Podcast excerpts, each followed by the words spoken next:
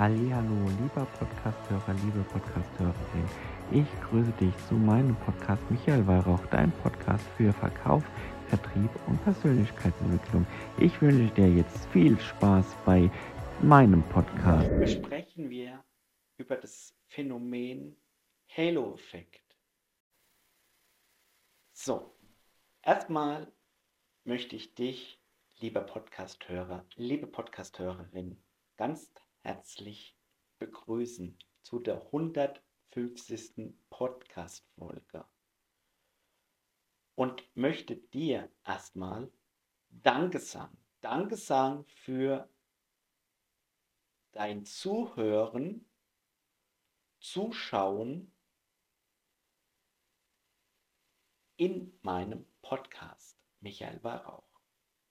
Konntest sehr viel mitnehmen und deshalb erstmal ein fettes Danke an euch, alle Podcast-Zuschauer, Hörer, whatever. Heute besprechen wir über das Phänomen, das viele von uns wahrscheinlich kennen, denn Halo-Effekt.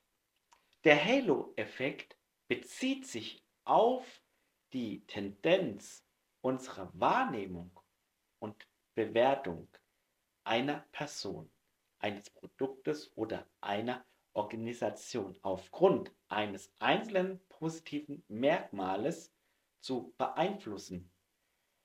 Die anderen Worte, wenn wir eine Person oder eine Sache als gut oder positiv bewerten, neigen wir dazu, all andere Eigenschaften und Merkmale auch als gut oder positiv zu betrachten, selbst wenn es keine konkreten Gründe dafür gibt. Und dazu ein Beispiel. Wir können den Halo-Effekt bei der Beurteilung von Menschen, die gut aussehen, erkennen. Wir nehmen an, dass sie auch intelligenter, freundlicher und kompetenter sind als andere Menschen.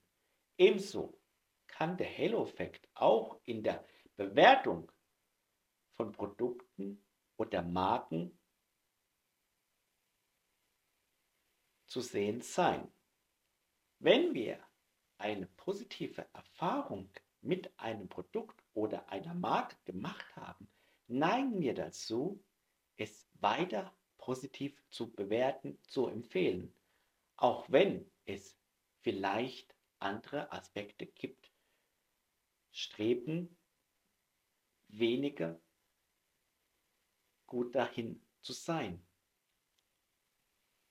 Der Halo-Effekt kann auch negative Auswirkungen haben. Es kann uns dazu führen, voreingenommen zu sein und andere Aspekte übersehen zu werden, die weniger positiv sind. Zum Beispiel können wir uns bei der Einstellung von Mitarbeiter, Mitarbeiterinnen von einem guten ersten Eindruck täuschen lassen und später entdecken wir, dass sie nicht so kompetent sind, wie wir ursprünglich dachten. Wie können wir den Halo-Effekt vermeiden oder minimieren? Vermeiden können wir den Halo-Effekt nie, also müssen wir diesen Halo-Effekt minimieren. Und wie funktioniert das jetzt? Es gibt eine Strategie, die wir anwenden können. Eine Möglichkeit ist, bewusster zu sein, um sich die verschiedenen Aspekte einer Person oder eines Produktes genauer anzusehen, bevor wir ein Urteil fällen. Eine andere Sache ist, sich selbst zu hinterfragen, um zu überlegen, ob unser positives Urteil auf einen tatsächlichen Verdienst oder nur auf ein einziges positives Merkmal beruht. Insgesamt ist der Halo-Effekt ein interessantes Phänomen, das wir alle erleben können. Es kann uns helfen, schnell und effizient Entscheidungen zu treffen, aber auch dazu führen, dass wir voreingenommen sind. Es ist wichtig, sich bewusst zu sein und kritisch zu bleiben und die Auswirkung des Halo-Effektes zu minimieren. Kennt ihr überhaupt diesen Halo-Effekt? Und nutzt ihr diesen Halo-Effekt für euch, für euer Business?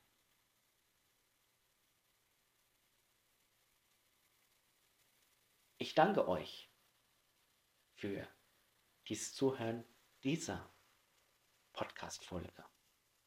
Ich hoffe, ihr habt etwas Neues gelernt und wir hören und sehen uns beim nächsten Mal, bei der nächsten Podcast-Folge. Und seht beim nächsten Mal die Person oder das Produkt in einem anderen Blickwinkel.